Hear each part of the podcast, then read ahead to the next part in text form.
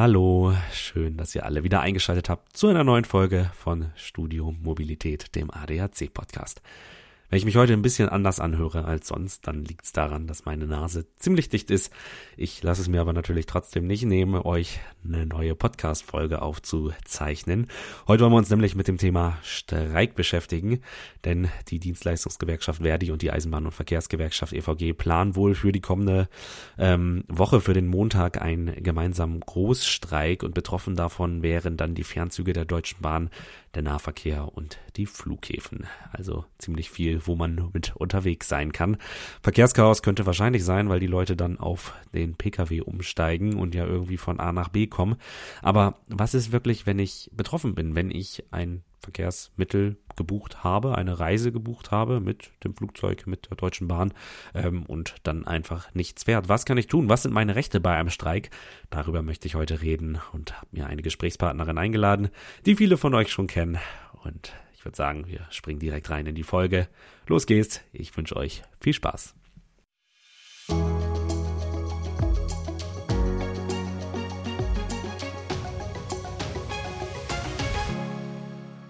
Und ich begrüße heute eine alte Bekannte bei uns im Podcast. Ellen Stamer ist heute zu Gast. Sie ist Clubjuristin bei uns beim ADAC und fleißige Hörerinnen und Hörer werden sie auch schon kennen. Hallo Ellen, schön, dass du heute wieder mal zu Gast bist bei uns.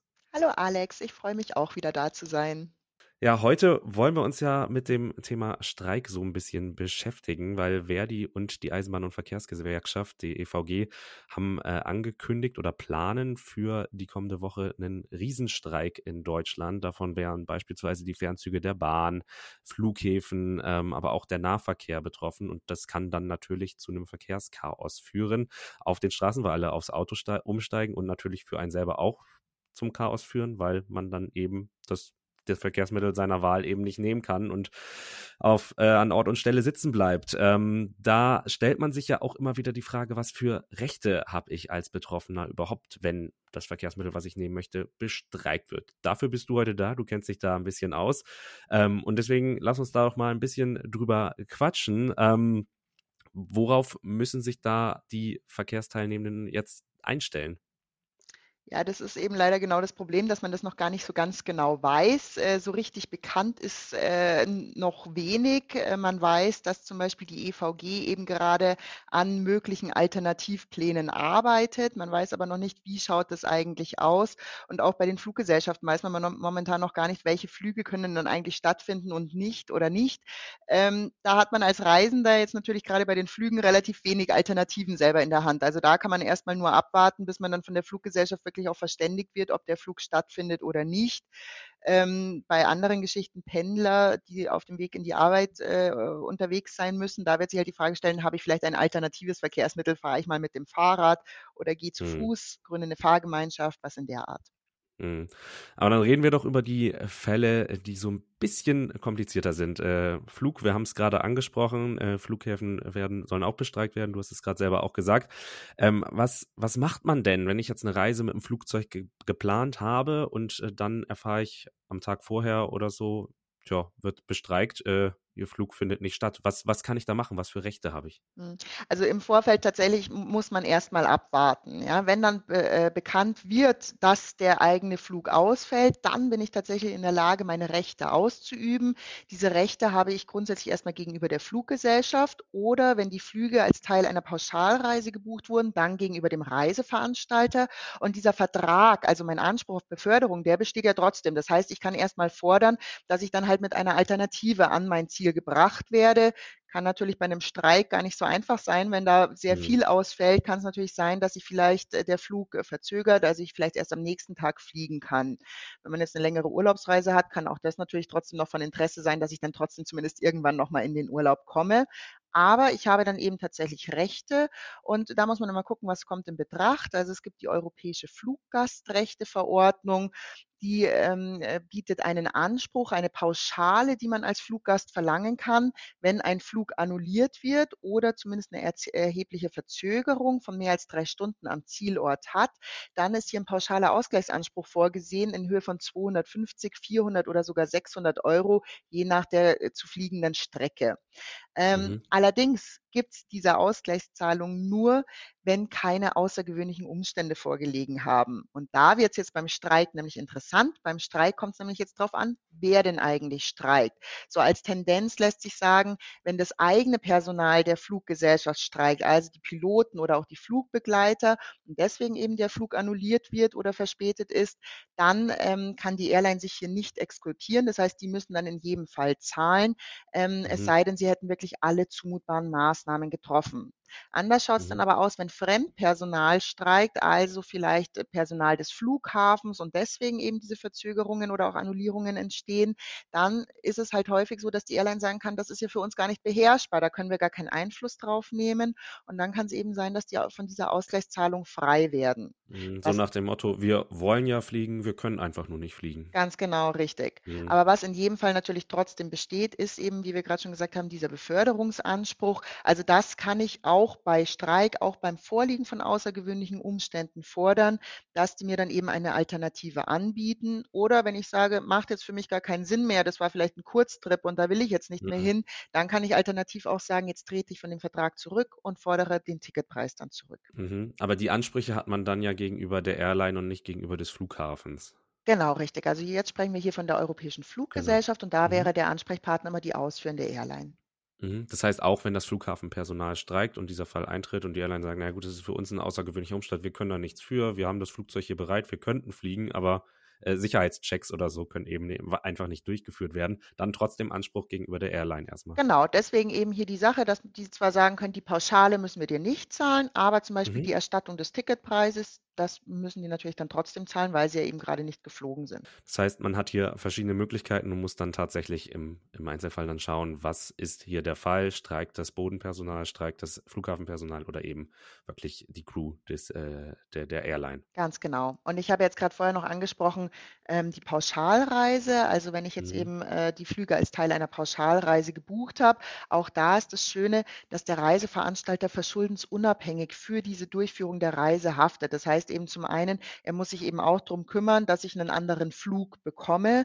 Und wenn ich jetzt später an mein Urlaubsziel komme, dann kann ich eine Reisepreisminderung verlangen. Das ist dann eben ein Teil des Reisepreises, den ich zurückbekomme. Wenn jetzt beispielsweise ich einen Tag später fliege, sagt man normalerweise 100 Prozent des Tagesreisepreises, also Gesamtpreis der Reise durch die Reisedauer. Und alles, was man an Mehrkosten dann hat durch einen längeren Aufenthalt am Flughafen beispielsweise, man muss sich ja auch verpflegen oder so, das würde dann auch mit übernommen werden.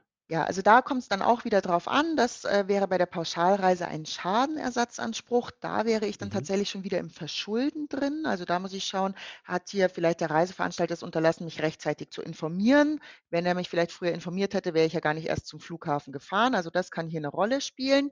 Wenn ich wiederum nur die Flüge einzeln gebucht habe, also ohne weitere Zusatzleistungen wie jetzt Hotel oder ähnliches und ich also nur in den Fluggastrechten drin bin, dann wäre wiederum die Airline Ansprechpartner und da tatsächlich sieht wieder diese europäische Fluggastrechte vor, Verpflegung äh, für die Zeit, die ich da am Flughafen stehen muss oder wenn ich vielleicht sogar über Nacht bleiben muss, sogar ein Hotel, das dann gezahlt werden muss. Und vermutlich genau dafür dann wichtig, alle Belege, die man hat, aufbewahren, Ganz um genau. einreichen zu können. Ganz genau. Gut, das wäre das Thema Flug und Streiks. Also wir haben gehört, da gibt's äh, verschiedene Möglichkeiten. Man bleibt auf jeden Fall zumindest finanziell nicht zwingend auf den Kosten sitzen, hat da verschiedene Möglichkeiten. Wie ist das bei der, bei der Bahn? Ich selber fahre auch total viel Bahn. Man hat immer mal wieder Verspätung, aber wenn der Zug jetzt zum Beispiel gar nicht fährt, dann greift natürlich ähm, da ja auch eine bestimmte Fahrgastrechte ähm, ja, ähm, Möglichkeit von Seiten der Bahn. Fällt mir jetzt das, der Fachbegriff nicht ein, aber den wirst du wahrscheinlich Verordnung. genau. So, den wirst du mir jetzt wahrscheinlich, genau, so heißt es. Ähm, genau, was, was ist, was ist da bei der Bahn vielleicht anders als, als beim Flug, weil ähm, da hat man ja im Zweifel wirklich der Zug, der dann nicht fährt, weil er eben das Personal streikt. Ähm, was für Rechte habe ich dort? Mhm. Also genau diese Fahrgastrechteverordnung, das ist tatsächlich das Pendant, kann man sagen, zur Fluggastrechteverordnung und auch in vielen Teilen recht ähnlich ausgestaltet. Ähm, mhm. Hier ist es schon äh, so, dass bei einer Verspätung ab einer Stunde Ansprüche entstehen oder dann eben, wenn der Zug komplett ausfällt. Da ist es eben schon so, dass äh, ich auch hier sagen kann, ich möchte diese Zugfahrt nicht mehr antreten, dann bekommt man sein Geld zurück. Ähm, oder ich kann eben sagen, ich bestehe aber auf die Durchführung dieser Beförderung und möchte dann eben einen Alternativzug nehmen, der mir dann angeboten werden muss. Also das ist mal diese eine Forderung. Mhm. Und dann, was ein ganz großer Unterschied ist, ist diese Pauschale. Da haben wir gerade gesagt oder gerade gehört, bei der Europäischen Fluggastrechteverordnung gibt es eine pauschale Ausgleichszahlung. Das kennt jetzt diese europäische Fahrgastrechteverordnung leider nicht, sondern da bemisst sich eben der Fahrpreis, den ich zurückfordern kann, an der Höhe des Preises, den ich auch gezahlt habe. Heißt, bei mhm. einer Verspätung ab 60 Minuten bis zu 119 Minuten, da gibt es dann 25 Prozent des Fahrpreises zurück und ab 120 Minuten, also ab zwei Stunden, da gibt es dann 50 Prozent des Fahrpreises zurück. Was die okay. Bahn ebenfalls machen muss, genauso wie die Fluggesellschaft, ist eben die Verpflegung für die Zeit, die ich vielleicht an dem Bahnsteig stehe, also Essen und Getränke, falls äh, und falls nötig, dann eben auch äh, die Unterbringung in einem Hotel, also eine Übernachtung und den Transfer dorthin, wenn ich wirklich an dem Bahnsteig stranden sollte und äh, nicht mehr vor und zurückkomme. Züge fahren ja meist auch trotzdem noch, auch wenn gestreikt wird, genauso wie Airlines auch teilweise dann noch abheben würden. Es ist ja so ein Notpersonal wahrscheinlich meist immer da. So einen kompletten Ausfall gibt es nicht. Die Züge sind dann halt aber immer wahnsinnig voll und man muss sich halt auf massive Verspätungen einstellen. Und dann kann es natürlich sein, der Zug ähm, fährt eine Stunde später, fährt gar nicht mehr oder so. Und ich kenne das auch, diese, diese kleinen Zettel bekommt man dann ja entweder an den Bahnhöfen oder im Zug schon direkt, äh, wo man dann seine Verspätung und sowas eintragen lassen kann. Und das kann man dann ganz unproblematisch bei der Bahn ja schon einreichen. Ähm, das heißt, das muss man, also beim Flug äh, müsste man selber tätig werden, da gibt es solche Zettel gar nicht, oder? Also auch da macht es natürlich Sinn, dass man sich das von der Fluggesellschaft bestätigen lässt. Diese Zettelchen, die du gerade ansprichst, hm. dient ja schlussendlich auch als Nachweis, was war denn da? Und so eine Bestätigung kann man sich natürlich auch am Flughafen, am Schalter holen, sofern man denn rankommt. Auch da natürlich das Problem, dass man ja nicht der einzige Passagier ist. Ganz genau. genau. Hm. Aber sowas lässt sich im Zweifel ja auch immer ähm, abklären. Man bekommt ja häufig inzwischen auch schon online eine Information, dass der Flug beispielsweise beispielsweise annulliert wurde oder wie viel verspätet ist, sowas reicht im Zweifel als Nachweis natürlich auch. Was mhm. bei der Bahn tatsächlich ganz schön ist, ist, dass die diese Online-Entschädigungsmöglichkeit anbieten. Also da kann man dann eben mit diesem Zettelchen, wie du sagst, mit dieser Bestätigung ähm, auch online äh, seine Forderungen dann stellen. Geht bei vielen mhm. Airlines, nicht bei allen leider. Und auch hier wieder so, es kann ja auch sein, man hat Zug und Bahn, äh, Zug und Flug, so rum, ähm, beides gleichzeitig über eine Pauschalreise gebucht, da dann auch wieder ähm, an den Reiseveranstalter von der Pauschalreise wenden, wenn ja, man also das, das im Rahmen einer Pauschalreise gebucht hat. Genau, das ist immer sinnvoll. Der Reiseveranstalter ist, äh, der kümmert sich ja um dieses Gesamtpaket. Das ist ja so der Sinn einer Pauschalreise. Mhm. Und dann macht es auch Sinn, sich da an diesen Anbieter zu wenden, weil wenn es tatsächlich eben auch die Bahnfahrt im Rahmen dieses Pakets geschuldet ist, dann sind wir auch hier wieder dabei. Dann haftet halt der Reiseveranstalter verschuldensunabhängig, wenn es dazu Verspätungen kommt und ich kann halt vielleicht mhm. noch eine Reisepreisminderung verlangen. Mhm. Alles klar. Haben wir die Punkte Flug und Bahn, glaube ich, ziemlich verständlich ähm, jetzt abgehakt. Ähm, öffentlicher Personennahverkehr wird auch bestreikt oder soll bestreikt werden. Wie ist es da? Es ist natürlich nochmal ein völlig anderes Thema, aber ähm, wenn ich mir jetzt vorstelle, okay, ich möchte jetzt mit der S-Bahn oder U-Bahn zur Arbeit fahren, fährt aber nicht, ich komme zu spät, ähm, da ist es dann weniger das Finanzielle, sondern das, wie ich das dem Arbeitgeber gegenüber äh, rechtfertige. Äh, Gibt es da irgendwelche Möglichkeiten oder ähm, ist man da tatsächlich auf sich selber gestellt und muss halt einfach irgendwie anders zur Arbeit kommen und im Zweifel Fahrrad fahren oder laufen. Mhm. Also normalerweise ist es tatsächlich erstmal so, dass das äh, Sache des Arbeitnehmers ist, wie er denn zu seiner Arbeitsstelle kommt. Das heißt, das kümmert den Arbeitgeber unter Umständen recht wenig. Der sagt vielleicht im Zweifel, na, musst dich halt einfach darum kümmern, wie du in die Arbeit kommst. Aber natürlich gerade bei so einer großen, bei so einem groß angelegten Streik, der auch schon im Vorfeld angekündigt ist, lassen bestimmt viele Arbeitgeber mit sich reden. Also das macht da durchaus Sinn, sich da erstmal hinzuwenden und zu schauen, gibt es vielleicht eine Möglichkeit, dass man von zu Hause aus arbeitet. Äh, sowas kann man ja versuchen abzuklären. Oder ansonsten müsste man tatsächlich schauen, welche Alternativen gibt es denn oder entsprechend mhm. halt viel früher aufstehen, weil einfach der Weg wesentlich länger werden kann. Mhm. Und das muss natürlich jeder selber schauen, wie es dann ist. Die einen wohnen näher an der Arbeitsstelle, die anderen ein bisschen weiter weg. Und dann muss man da ganz individuell schauen, was dann in dem Fall wie das Beste ist. Da genau. kann auf jeden Fall einiges äh, auf uns zukommen. Äh, man hat ja immer das Gefühl, dass so im Frühjahr angefangen wird, wieder zu streiken oder halt im Sommer, wenn dann die großen Reisezeiten angehen. Ich meine, jetzt ist es ja auch wahrscheinlich kein Zufall, dass es kurz vor den Osterferien ist, wahrscheinlich, oder? Ja, also der, der Streik macht natürlich dann am meisten Sinn, wenn natürlich auch viele Betroffene sind, äh, mhm. wo man dann vielleicht seine Forderungen durchsetzen kann. Ähm, natürlich nichtsdestotrotz immer sehr ärgerlich für diejenigen, die betroffen sind, die dann äh, drunter zu leiden haben. Jetzt schauen wir mal, vielleicht wird es nicht ganz so schlimm, wie es jetzt schon befürchtet ist. Äh, vielleicht ergeben die Verhandlungen noch was. Das warten wir ab. Auf jeden Fall sollte es zu Streiks kommen, wissen wir jetzt ganz genau, was man tun kann. Wir haben auch alle Informationen auf adac.de noch zusammengefasst. Die Links dazu verlinke ich in den Show Notes. Dann kann da jeder nochmal einzeln nachschauen, was man wann wie machen kann. Ellen, vielen Dank für deine Zeit. Vielen Dank für äh, den interessanten und wirklich verständlichen Überblick über die ganzen Situationen. Vielen Dank dafür. Sehr Schön, gerne. Vielen Dank für das Interview. Bis zum nächsten Mal. Mach's gut. Ciao. Je nachdem, wie die Gespräche ausgehen, kann ein Streik in der kommenden Woche natürlich auch noch verhindert werden.